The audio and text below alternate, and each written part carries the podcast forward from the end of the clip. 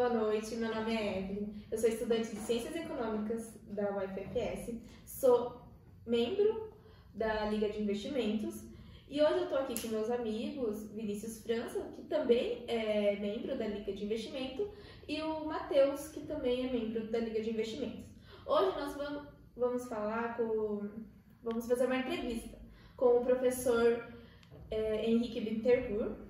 Ele não pôde estar presente aqui porque ele está em isolamento e onde ele está, é, o acesso dele na internet é limitado. É limitado. Então ele não conseguiu estar presente. Nós enviamos para ele por e-mail as questões e ele, ele no, nos retornou também por e-mail e eu vou fazer as questões. vamos soltar o áudio né, do, das respostas dele e vamos fazer um bate-papo aqui em cima das questões que ele nos, nos trouxe. É. Então, para começar, eu vou falar um pouco do currículo dele. Ele é graduado, mestre e doutor em agronomia pela Universidade Federal de Santa Catarina e é professor de agronomia aqui na UFFS. Olá, eu sou Henrique Bittencourt, eu sou professor da Universidade Federal da Fronteira Sul, do campus de Laranjeiras do Sul. Minha formação é em agronomia, onde eu fiz meu mestrado e meu doutorado também. E hoje eu estarei aqui com vocês para discutirmos algumas questões relacionadas aos potenciais impactos da COVID-19 no setor agropecuário, procurando abordar principalmente aí os impactos socioeconômicos dessa epidemia. Agora vamos começar as questões, né? A primeira questão que nós é, mandamos para ele foi: Como você lê esse evento que estamos passando com o Covid-19? Englobando algo mais próximo do nosso tema, como as medidas de prevenção ao Covid-19 podem afetar a dinâmica econômica agropecuária?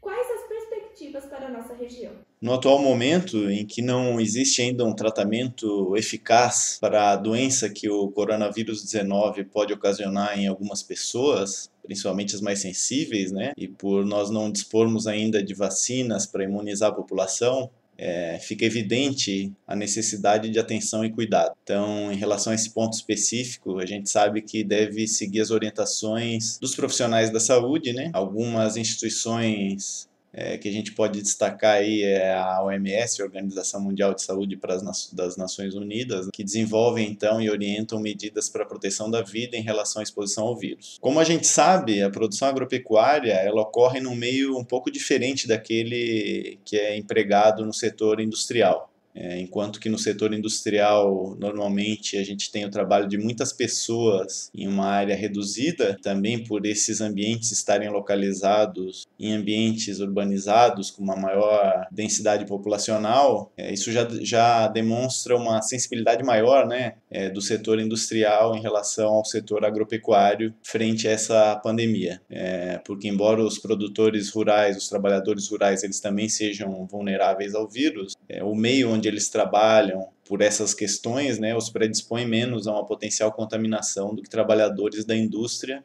é, que além de muitas vezes trabalharem com um número grande de pessoas, também podem pre precisar utilizar meios de transporte e locomoção para os locais de trabalho. Pensando na nossa região especificamente, boa parte dos agricultores eles já estão mais habituados a essa vida de quarentena que o coronavírus imprime na sociedade, especialmente quando a gente compara a vida desses produtores rurais com os habitantes do meio urbano. Então, muitos agricultores eles têm contatos esporádicos apenas com pessoas que vivem fora da comunidade, e aí a gente pode destacar nesse contexto, né, principalmente os produtores de grãos, soja, milho, feijão, trigo, né, é, e o pessoal da bovinocultura de corte. Outras atividades é, expõem os agricultores a contatos mais frequentes, né, com pessoas de fora, como o pessoal que produz hortaliça e fruta, por exemplo, né, vai precisar se deslocar para a feira ou entregar os seus produtos no mercado, e também os produtores de leite, aves e suínos que de maneira rotineira acabam recebendo visitas, né, do leiteiro do laticínio e dos caminhoneiros que trazem e levam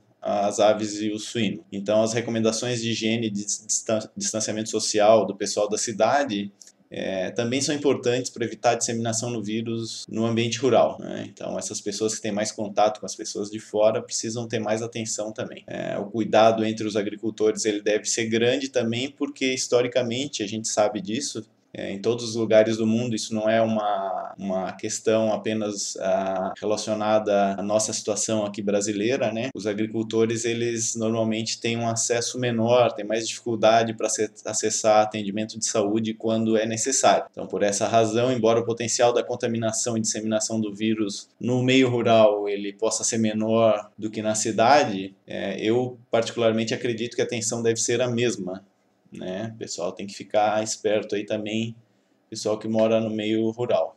É, no entanto, aquilo que eu coloquei antes, né?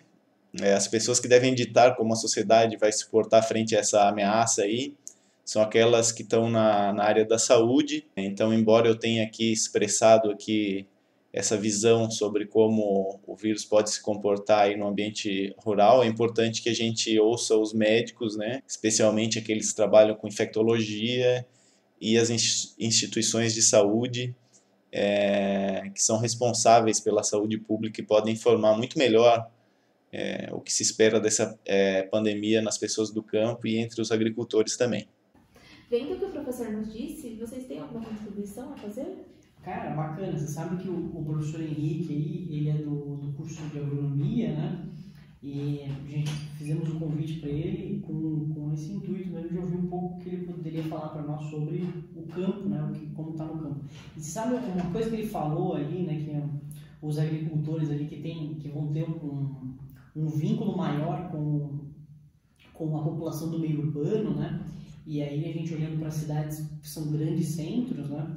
É, o cara indo para feira e tudo mais, me, me fez surgir uma lembrança agora que é que eu vejo até como um diferencial competitivo, uma vantagem desses agricultores agora em meia quarentena. Que vantagem seria essa? Né?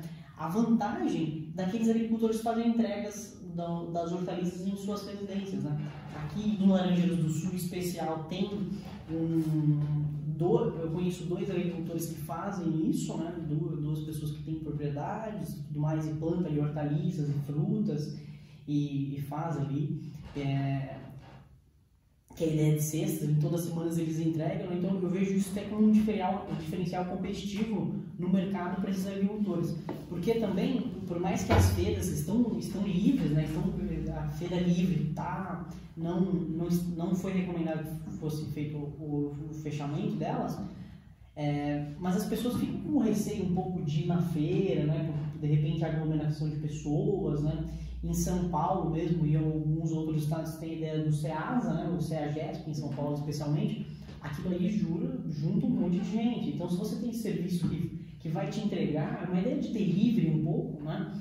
E isso é muito bacana, né? Então, a gente olhando ali é uma oportunidade de negócio e essa, esses dois agricultores que eu conheço que fazem isso aqui em Laranjas do Sul, eles fazem isso pelo menos acho que é um ano, né? que é o pessoal da cesta, cesta de alimentos ali, né? É, eles fazem pelo menos isso um, algo em torno de um ano, né? então acho legal. É uma vantagem que eu queria destacar aí, e agora se o Matheus quiser fazer alguma contribuição, Matheus, destaca a palavra. É, sem dúvida, é, essa inovação que o Vinícius colocou aqui realmente pode agir como um efetivo divisor de águas para esses profissionais nesse momento, né? nesse momento de isolamento social. Queria destacar também a, a, o final da fala do professor, que, uh, que é belíssimo, né? que, em última instância, nós devemos observar e seguir as orientações dos profissionais da saúde, né? que são os profissionais que efetivamente trabalham com, com Covid, que efetivamente têm a formação completa para nos orientar sobre esse tipo de situação. Acho que é só isso. Então vamos passar para a segunda pergunta. A segunda pergunta foi: olhando para a dinâmica econômica regional, os nossos produtores têm como foco a demanda, a demanda interna ou são agroexportadores? Diante desse contexto de incerteza quanto à economia global e doméstica, como que fica a demanda de, dos nossos produtores e a oferta? Quais as perspectivas gerais? No começo de março, a China retomou cerca de 70% da, das suas atividades. É, de qual forma isso impacta na nossa região? Sobre a dinâmica econômica regional nesse setor agropecuário, uma parte dos a, nossos agricultores atende a demanda interna e uma outra parte atende uma demanda externa, né? Então, enquanto os produtores de alimento normalmente vão atender uma demanda doméstica, uma demanda interna, na sua grande maioria, é, os produtores de commodities agrícolas vão atender uma demanda tanto interna quanto externa. Então, os agricultores que produzem alimentos vão incluir aqueles envolvidos nas atividades de produção de hortaliça, de frutas, leite, ovos, etc. Então, para esses agricultores, eu acredito que a demanda dos produtos deve se manter, deve se manter estável, né? Pois são produtos de primeira necessidade para a sobrevivência e bem-estar do homem. Entretanto, a crise ela pode valorizar é, o trabalho dos agricultores perante a sociedade justamente por produzirem aquilo que é essencial para a manutenção da vida. Então, embora a oferta e a demanda apresentem uma tendência de se manterem estáveis, é possível que os produtos alimentícios eles tenham um aumento no seu preço é, também por essa razão. Certamente vocês aí da economia vão poder estudar melhor o comportamento dos preços dos alimentos frente a situações de desafios, principalmente aqueles que já foram enfrentados na história da humanidade, para ver se aquilo que a gente está vendo no decorrer dessa crise de alguma forma pode ser parecido com situações que já foram vivenciadas pela nossa sociedade. De um outro lado, nós temos os agricultores envolvidos na produção das commodities agrícolas, então principalmente aquelas destinadas a setores industriais, que estão nesse momento já diminuindo a sua atividade ou parando em função da crise. Então existe uma possibilidade iminente aí da diminuição na demanda, o que num primeiro momento pode ocasionar uma diminuição né, no preço pago aos produtores é, de produtos agropecuários dessa natureza.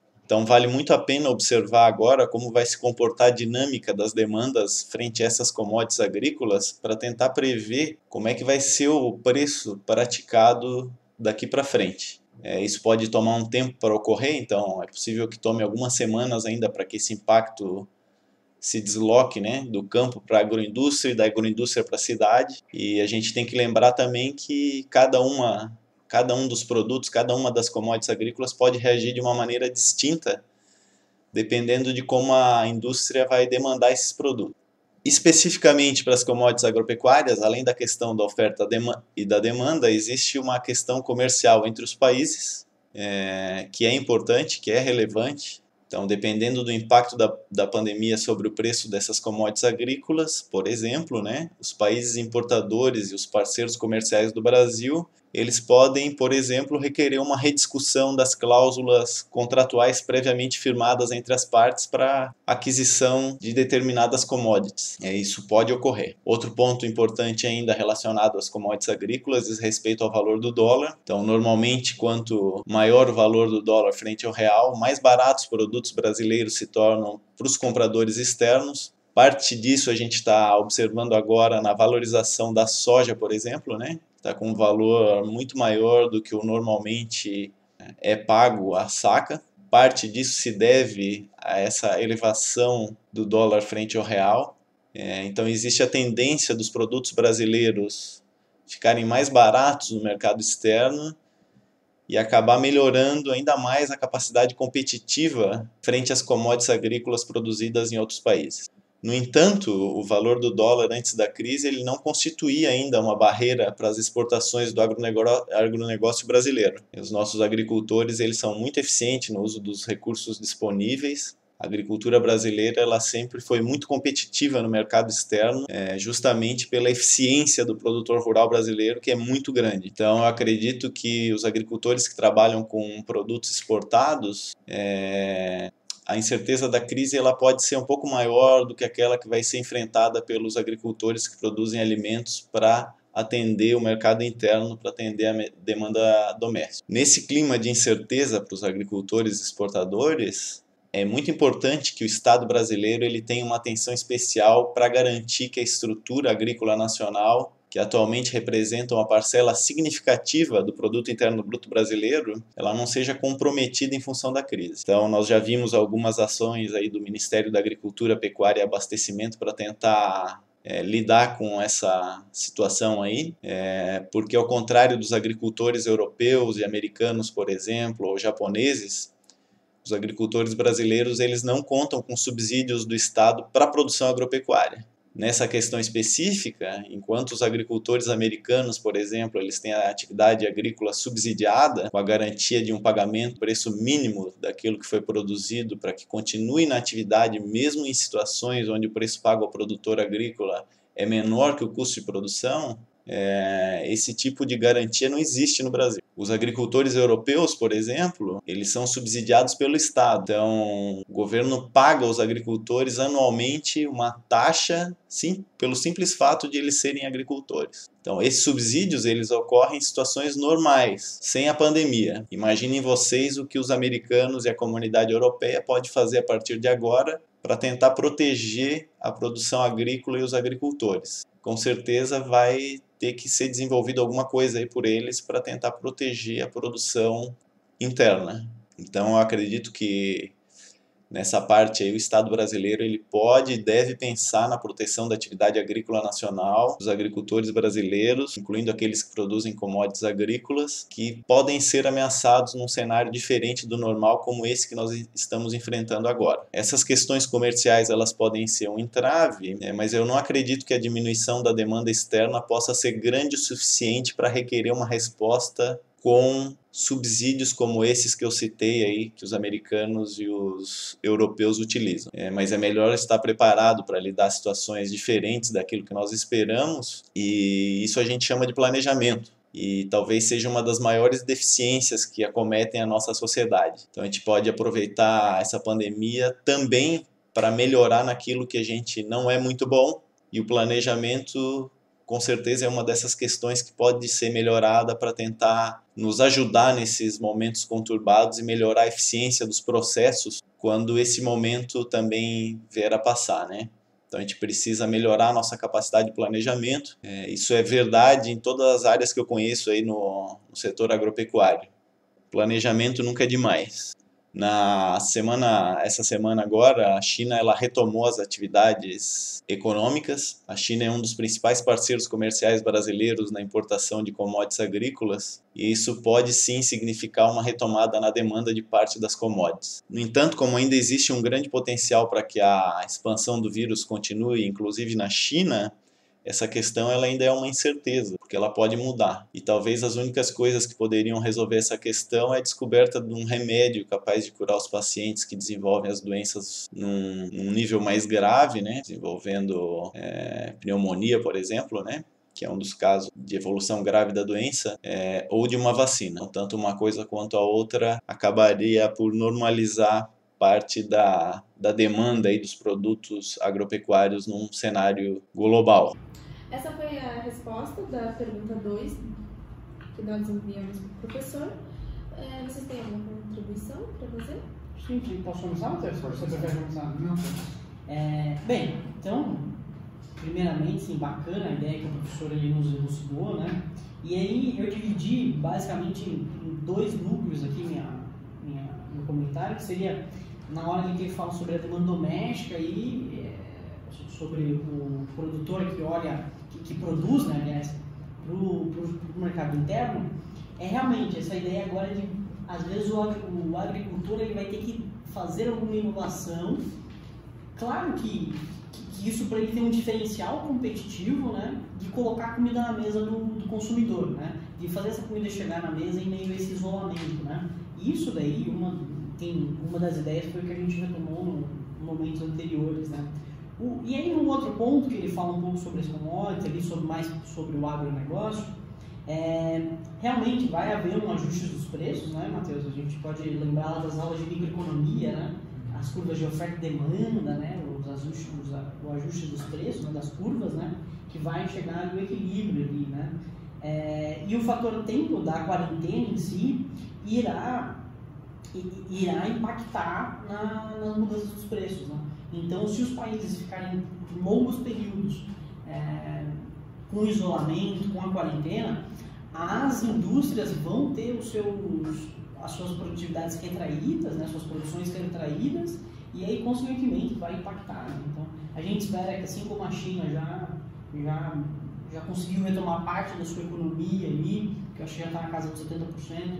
É, esperamos que os outros países consigam retomar com o tempo, né? Claro que é uma coisa que ainda é muito recente, né, isso, mas com, acho que com o caminhar a gente vai, vai conseguindo fazer a retomada da economia. E uma questão ali comercial, né, que o professor Henrique trouxe aí, e eu, eu acho isso muito interessante, né, essa discussão que a gente pode levantar, ela é, é muito bacana, pelo, pelo seguinte fato, né, a, a disputa comercial ela pode haver, né, pode haver uma disputa comercial por alguns fatores, né, até por, por o tamanho do poderio econômico que os Estados Unidos têm, né, que aí ele pode influenciar, e aí eu trouxe uma fala aqui que não é da minha área, mas consegui entender um pouquinho, que o estoque hoje que, acho, que os Estados Unidos têm de, de grãos, especialmente acho que soja, milho, é, ele está indo para a terceira safra e esse grão ainda ele está em ociosidade, né? Então, e os Estados Unidos agora é, é, planejam um plantio para essa terceira safra, né? Que está caminhando para a terceira safra em estoque de 97 milhões de acres em grãos né, de plantação. Então, isso, isso é, uma, é um volume gigantesco. Né? Então, a gente vai ter um, um, E aí vem Brasil também, a gente vai ter um estoque elevado de soja. Né? Esse estoque elevado de soja vai fazer com que, de repente, tenha alguma flutuação ali no preço, né? o preço consiga. É, vai puxar um pouco o preço para baixo. Né? E a gente teve alguns momentos em, em crises passadas que nos auxiliou aqui era, era o dólar, né? que é que a gente, o professor contempla também a ideia do dólar, que quando a gente está em diversas crises, né? a gente está com o, o, nosso câmbio né? com o dólar alto, então isso, isso auxilia no momento que o, que o, que o produtor está fazendo a venda das suas commodities, né, isso auxilia para ele ter uma receita um pouco maior e traz também uma vantagem para o Brasil. Né? Que vantagem é essa? Né? Tu está vendendo porque a, a, a, saca da soja é negociada em dólar. Então, o preço que nós vamos estar recebendo, para nós, compensa os nossos custos aqui internamente, em linhas gerais, né? compensa os nossos custos e lá fora a gente consegue de repente baixar um pouquinho o preço, né? um pouquinho na, no diferencial do preço da soja, né? sem perder muito por essa questão cambial. Né? É, um outro ponto também é, é, isso que eu contemplei né? sobre a desvalorização do real, né? uma vantagem. É, e aí, um outro ponto de, de comércio que a gente pode elucidar, a gente pode de repente contribuir, seria o, o impacto do poderio econômico sobre os Estados Unidos, China e Brasil. Né?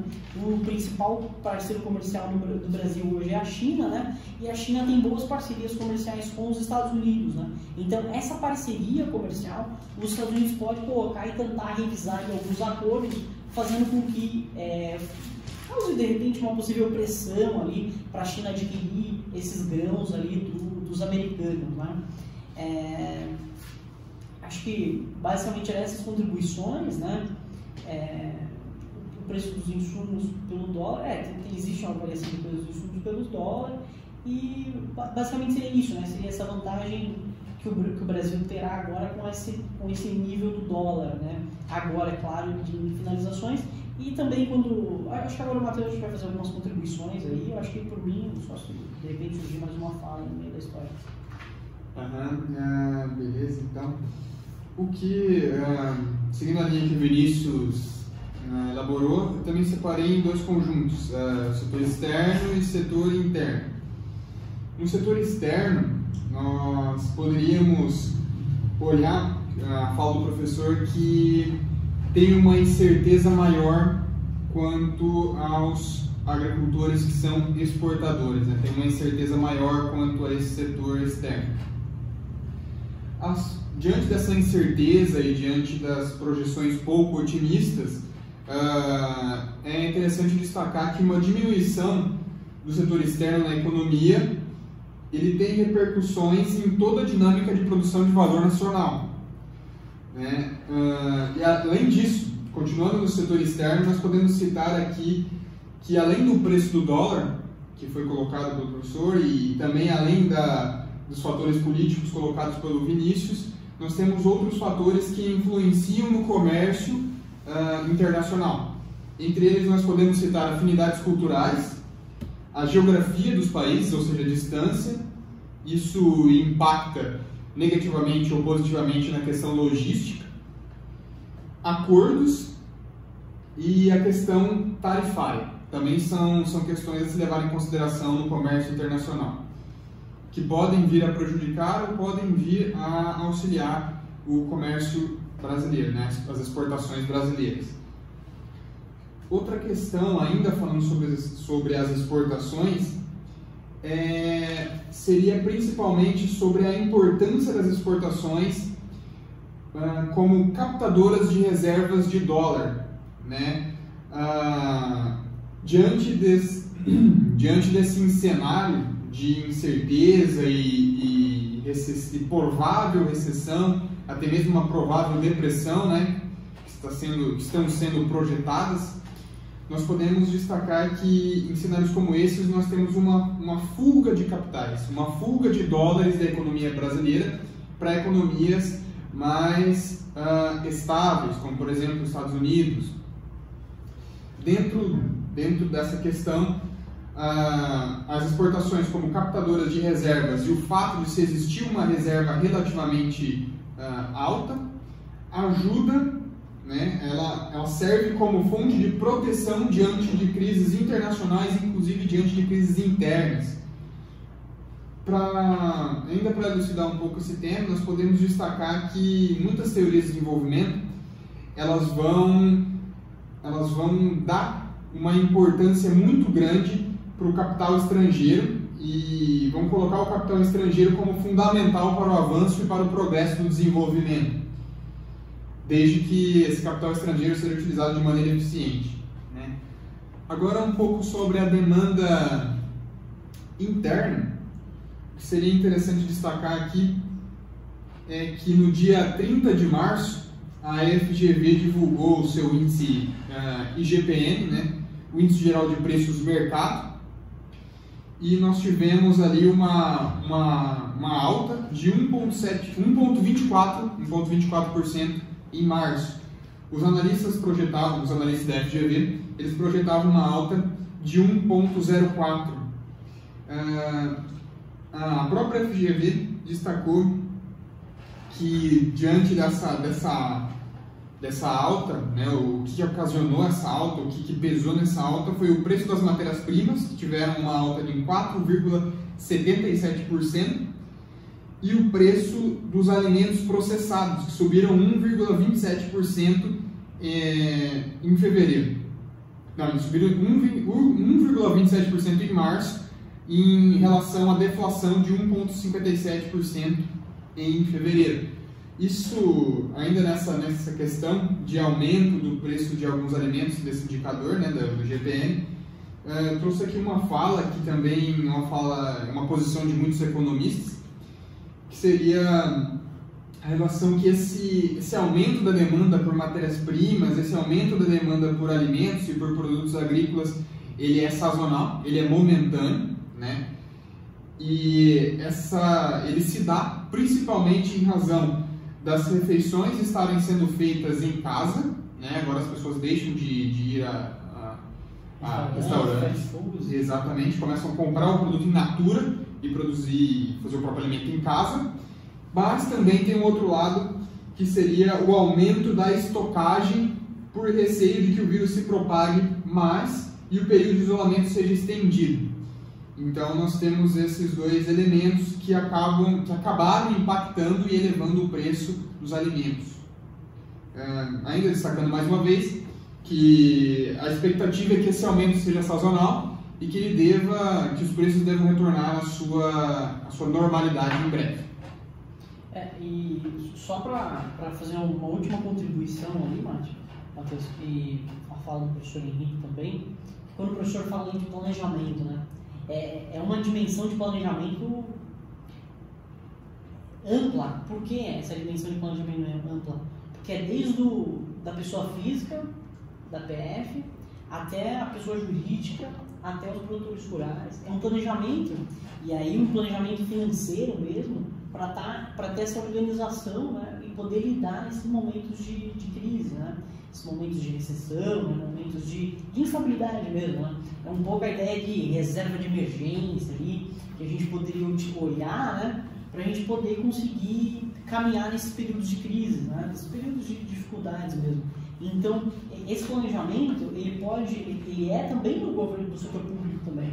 O setor público também tem uma responsabilidade de ter um planejamento para isso, né, para esses momentos. E a gente tem lá diversas formas de fazer esse planejamento aí, mas eu queria dar uma ênfase mais para esse planejamento do, da incertidão, partindo de nós como indivíduo, como agente mesmo econômico, é, de poupar ali, de ter uma reserva para nesses momentos conseguir aguentar um período um pouco maior, tendo em vista que em momentos de recessão o crédito fica mais caro, né? olhando assim, quando o, mercado, quando o governo não, não interagir, né? não, não se antenar como está sendo agora, que vai ter crédito aí a taxa Selic, né? vai ter empréstimo a taxa de 3,75 ao mês, ao ano, aliás. Mas a ideia é que as pessoas consigam ter essa reserva para não ter que ir em banco bater na porta e pedir dinheiro, porque pegar dinheiro é caro, né? é, é caro você tomar dinheiro. Né? Então, seria essa a ideia, acho que eu queria finalizar aí. E é realmente, né, igual você falou, comer em casa agora, as pessoas vão ver que tem possibilidade de você comer em casa, né? As pessoas são dos grandes centros, tem como, porque as paradas de alimentação estão fechadas, você tem, você tem que comer em casa, não tem jeito. Né? Tem que, ou no delivery também, que é uma saída também, mas a, em especial nesse sentido. Né? Finalizamos a questão 2? Sim. Então vamos para então vamos para a questão 3. A questão 3 é: olhando para as culturas que são cultivadas na região do Paraná, em específico a nossa, que é a Cantuquira-Iguaçu, e os produtos são soja, milho, gado e leite, quais dessas teriam o maior potencial em proporcionar um, um retorno é, de crescimento ao PIB? E como elas se relacionam com a dinâmica econômica doméstica e com a global de maneira em geral?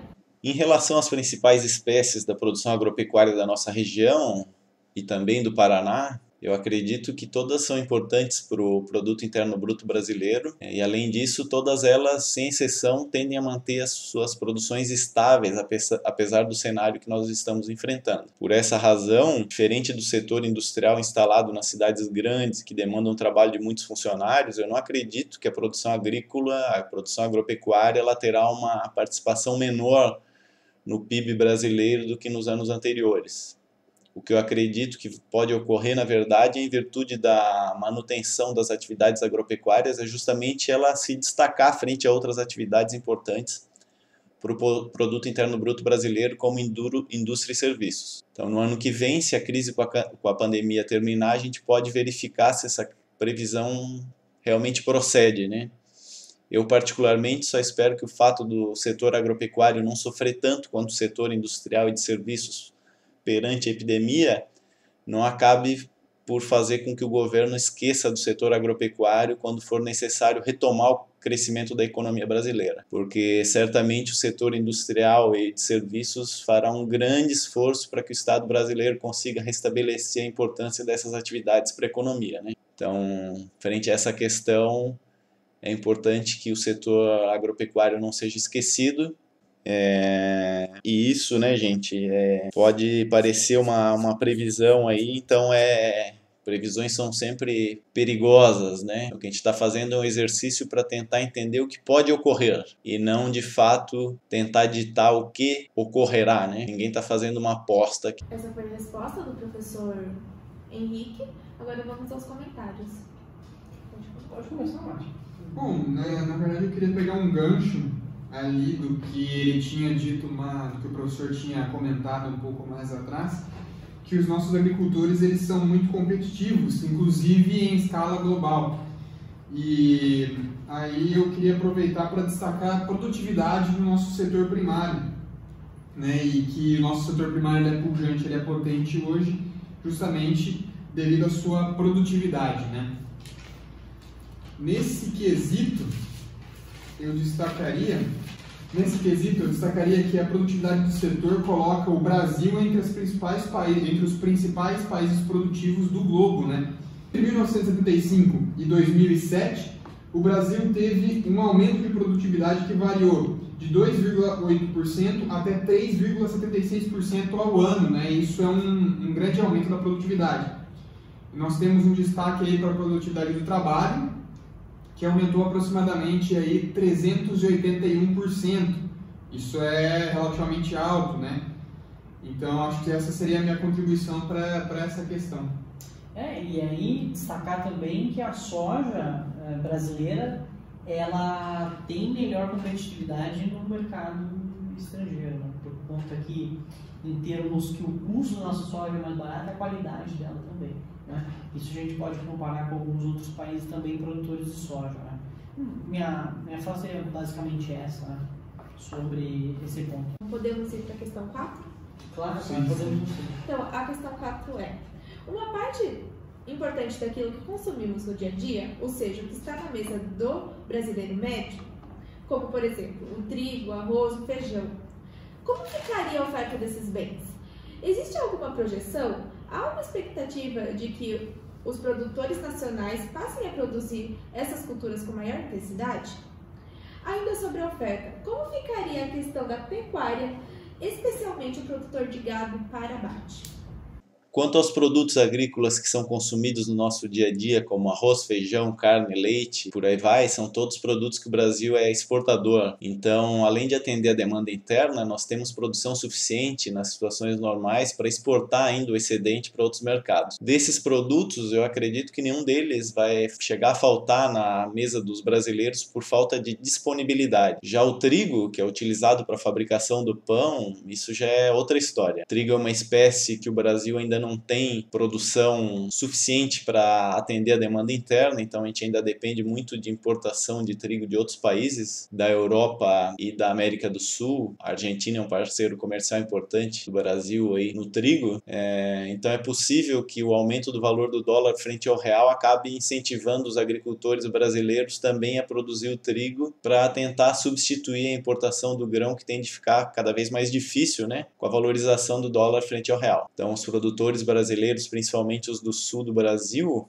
e aí é impossível incluir os da nossa região, que normalmente evitam produzir trigo atualmente porque o custo de produção fica muito próximo do valor de venda, reduzindo né, a margem líquida e aumentando os riscos da, da produção do grão. É, nessa questão específica, então, é, eles podem vir a suprir essa, essa dificuldade de importação e o Estado brasileiro, acredito que pode intervir para garantir que nós teremos capacidade de produzir trigo para atender a demanda interna. A produção de carne bovina ela tende a se manter estável mesmo na crise, e aí o que pode ocorrer é um aumento na demanda externa devido à valorização do dólar frente ao real. É, então esse é um produto que pode ter um aumento de preço mais significativo, não apenas em virtude da diminuição da produção exterior, mas sim em função do valor mais baixo para sua aquisição no mercado externo.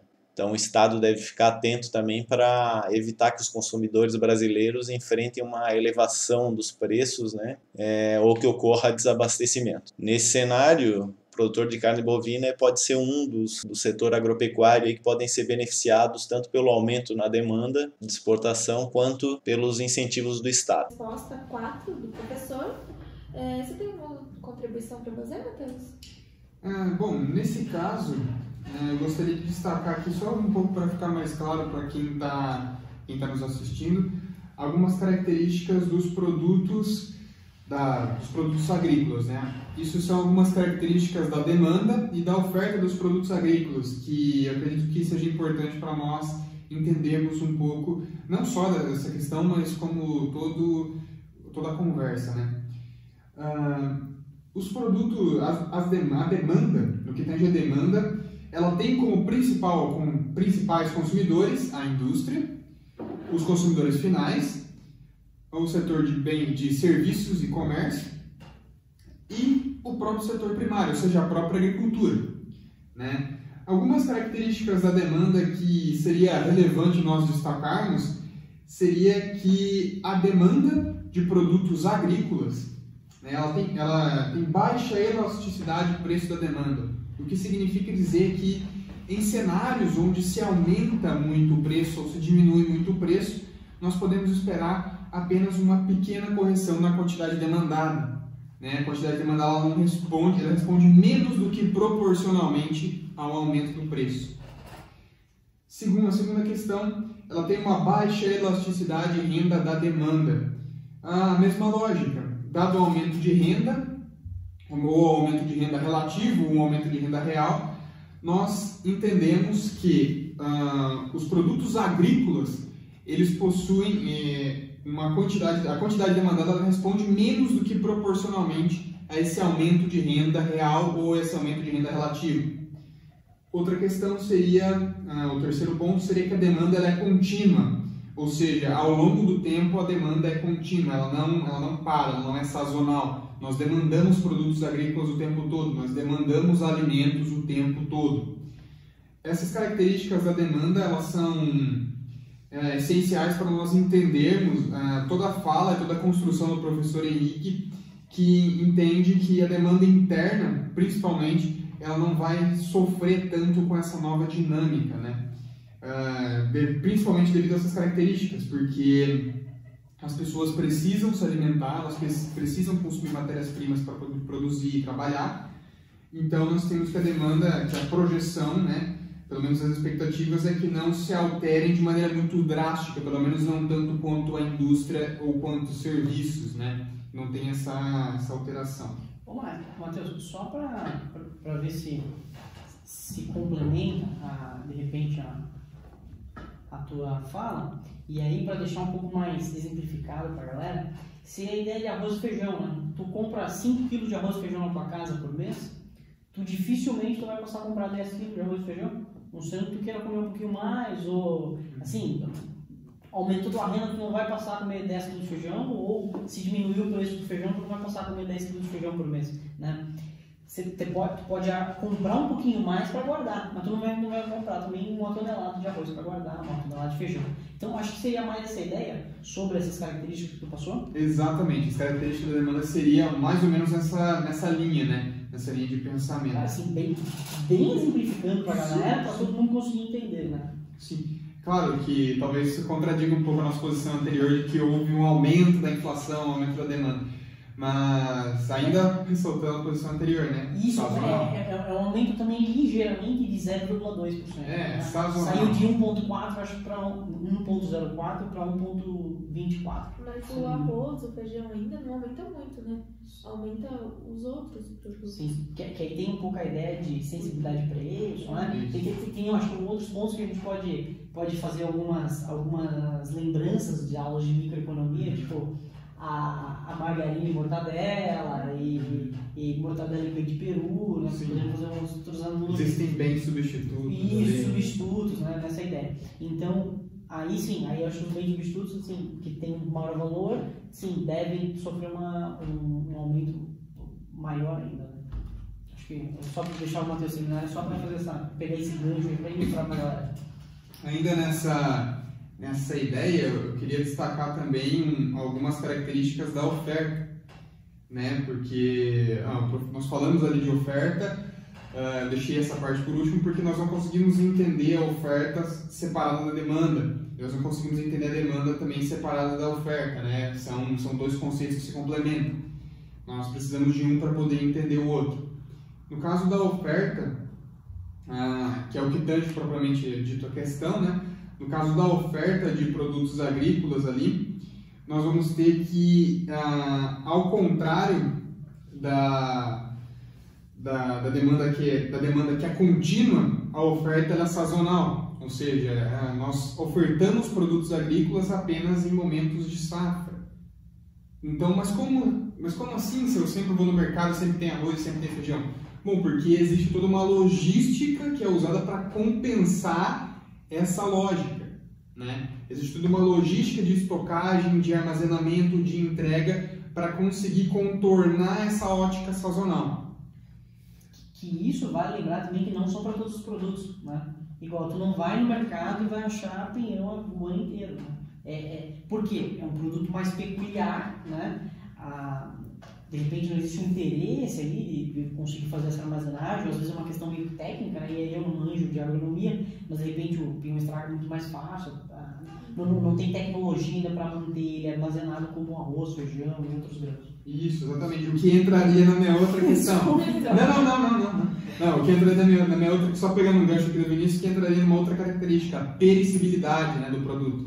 Uh, o Vinícius mencionou o pinhão, talvez o pinhão seja, talvez, ou, ou talvez não, seja mais perecível do que o arroz ou do que o feijão, seja mais perecível do que grãos, né? Então, também entra nessa questão. A oferta de produtos agrícolas, os produtos agrícolas ofertados, eles são perecíveis, né? Independente do produto agrícola, ele é perecível.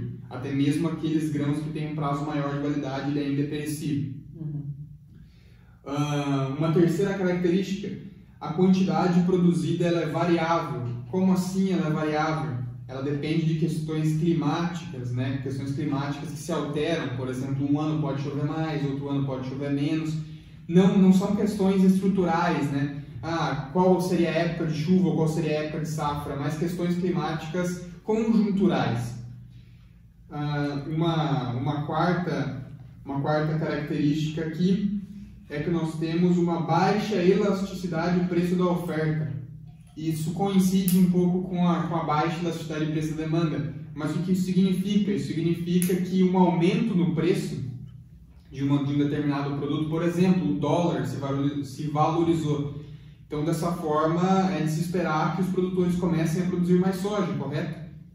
Correto, mas eles não conseguem ofertar essa, essa soja, ofertar essa produção já nessa safra. Ou seja, isso quer dizer que existe um hiato entre aqui, entre o momento da produção e o momento da momento do plantio e o momento da venda, né, que seria o momento da oferta em si. Né? Isso que significa essa baixa elasticidade do preço da oferta. Que, que aí a gente pode pegar um gancho, que eu acho na consideração que eu fiz a primeira ou segunda consideração, que agora o produtor que ele tem estoque de repente seja a hora dele vender a soja por conta. Ele tem um valor o dólar um pouco, um pouco acima dos patamares anteriores, né? É, claro que ele pode, ele pode decidir não vender agora esperando uma, um aumento ainda maior da alta do dólar, né? Mas querendo ou não, ele pode, ele pode ir para esse caminho e começar negociando agora um pouco para poder aproveitar claro, de sojas que ele tem, de safras que ele tem antiga, né? Armazenagem de safra de soja, né? Isso. E aí, acho que a, a, última característica seria que a oferta, de, o lado ofertante, né, a parte de se ofertar produtos agrícolas, não só soja, não só milho, mas produtos agrícolas como um todo, envolve uma atividade que é, é uma atividade que envolve certo risco esse risco ele se está ele se ele incide principalmente em características como a quantidade variável a ser produzida, né, que seria aquela o fator conjuntural climático. Uh, uma outra uma outra característica que seria o tempo de maturação do investimento. O que, que isso significa? Que existe um hiato, né, existe um espaço de tempo, existe uma lacuna entre a, a, a plantio ah, e é efetiva venda, ou seja, existe ali um período de tempo em que o produtor necessita de capital de giro, ele necessita de algum recurso para poder se manter. Acho que essas são algumas características essenciais para nós compreendermos aqui, nós começarmos a entender mais ou menos o cenário agropecuário nacional e internacional também. Perfeito, perfeito. O Matheus fez alguns comentários aí super importantes para nós aí. E aí é isso mesmo, aí a questão de safra é, de, de variação da produção, ela pode se dar também pela tecnologia também, né?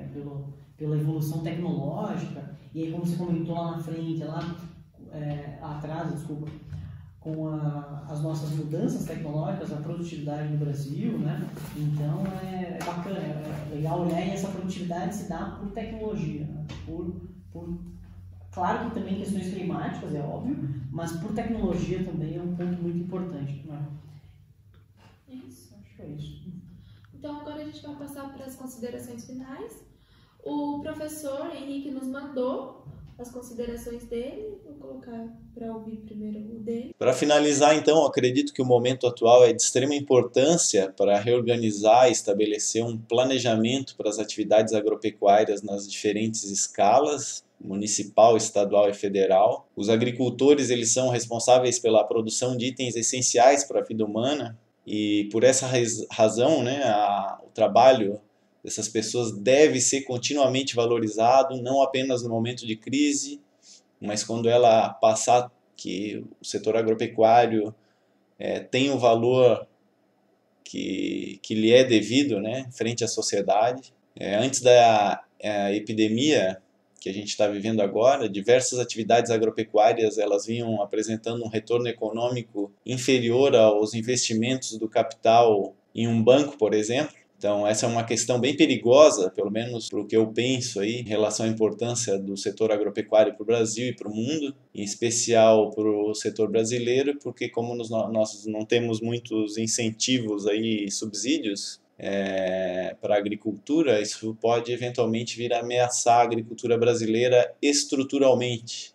Para que, por exemplo, um agricultor vai investir o dinheiro que tem né, numa atividade que é cheia de riscos, se o banco consegue prover uma taxa interna de retorno muito maior e mais segura. Então, apenas os economistas vão ser capazes de prover soluções para que a valorização do agricultor também ocorra na melhoria do retorno do capital investido. Certamente, políticas públicas podem ser desenvolvidas também emergencialmente para lidar com essa situação, até que soluções mais duradouras consigam defender o interesse da produção agropecuária é, para o Brasil. Essa é uma questão de, de segurança é, que o país precisa discutir. A questão agrícola brasileira, a política agrícola brasileira, ela é muito importante é, e eu espero de coração que a crise consiga fazer com que os brasileiros eles ressignifiquem é, o papel da agricultura na vida das pessoas e que isso possa servir também para valorizar uma das atividades mais antigas que é realizada pelo homem, que é a agricultura. Essas foram as considerações do professor Henrique.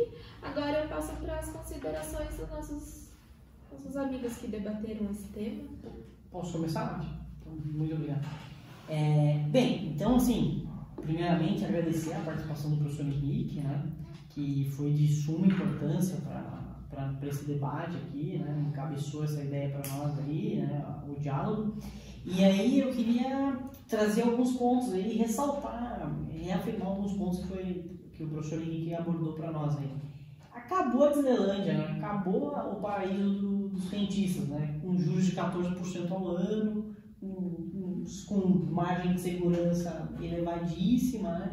Agora nós estamos. O, o, o cenário de juros mudou. Né? Agora a gente está com 3,75 ao ano, com projeções de mais cortes ainda, expectativa do final do ano para 2,5% né, de taxa Selic coisas que alguns anos atrás a gente estava em 14, 14 e alguma coisa. Né? Então, assim, esse é o primeiro ponto que eu acho que agora, em si, os investidores brasileiros e estrangeiros vão ter que caminhar para o setor produtivo. Por quê? Outros contentam com a rentabilidade de 13,25, 13,75, ou vai para o setor, é, setor, para o mercado financeiro é, com um risco um pouquinho maior, mas vai, vai te dar uma rentabilidade um pouco maior, mas assim, em linhas gerais, se tu quiser o título seguro do governo de pagando é 3,75, indiferente do que era 14 antes, né? Então teve uma queda de 10%. Né? Então, é, é, esse acho que é o primeiro ponto, né? Os juros mais baixos, eles vão estimular, consequentemente, o capital, o, o investimento produtivo, né? Tu tem que ir lá e plantar mesmo e tal. Porque isso gerava um custo de oportunidade para o agricultor, né? Antes o agricultor ficava pensando, pô, peraí, eu vou ter que esperar São Pedro chover, eu vou ter que esperar, é, vou ter que comprar soja, vou ter que, então, elementos importados para poder fazer o cultivo, vou ter que comprar um, um trator que custa alguns milhões para poder isso daí fatorar ao longo de alguns anos, né?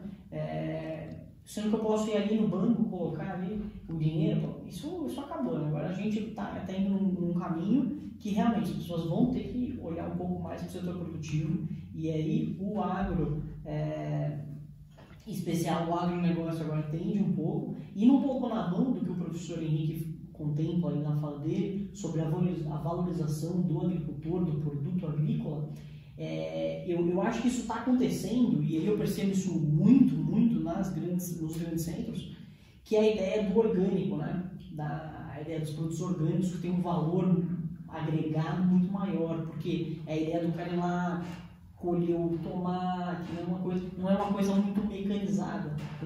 Distanciou-se um pouco da ideia de industrialização do solo, você poderia chamar assim, mas essa ideia de você colocar em uma máquina para fazer a colheita ali, não. É a ideia de você ir lá, não ter, não ter o, é, agrotóxicos, né? você não ter ali, você não ter um monte de, de coisa ali para conseguir, de químicos, para conseguir aquele produto perfeito, né? quase que perfeito. Então, eu acho que isso nessa mão, o, o orgânico está indo um pouco, né? mas em linhas gerais é isso, né? acabou o paraíso dos rentistas. Né?